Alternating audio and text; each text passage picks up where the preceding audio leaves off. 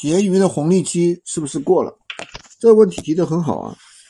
其实对于普通人来说，没有什么不存在什么红利期不红利期的说法。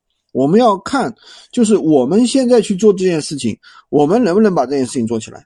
其实很多时候，有些比如说你如果说现在去做抖音，对吧？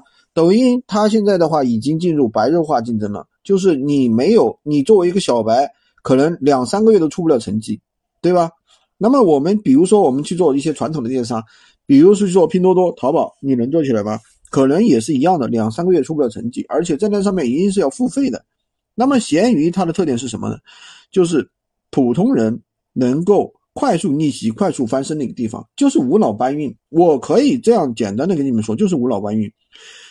为什么呢？我们提供了图片、文案、下单地址，然后呢，你们去操作就可以了，对吧？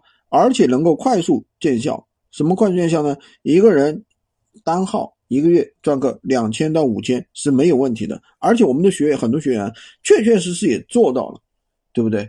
所以说不存在什么红利期，有很多人说红利期啊，我一下子能够赚个一万十万，那这个东西都是不现实的，哪有那么好的一个生意？对于普通人来说，一下子能赚个五万十万，这都不现实的，对吧？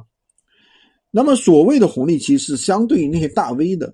对吧？你说互联网的红利期有没有过去了？像马云、刘强东那样可以赚到富可敌国、富富得流油那样的时代，那当然是过去，那不废话吗？对吧？电商平台再也不会出现那样的奇迹了。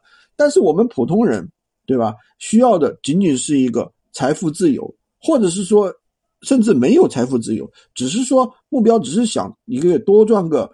啊，三五千多给自己增加一个副业收入，我觉得要实现这样一个目标还是没有问题的。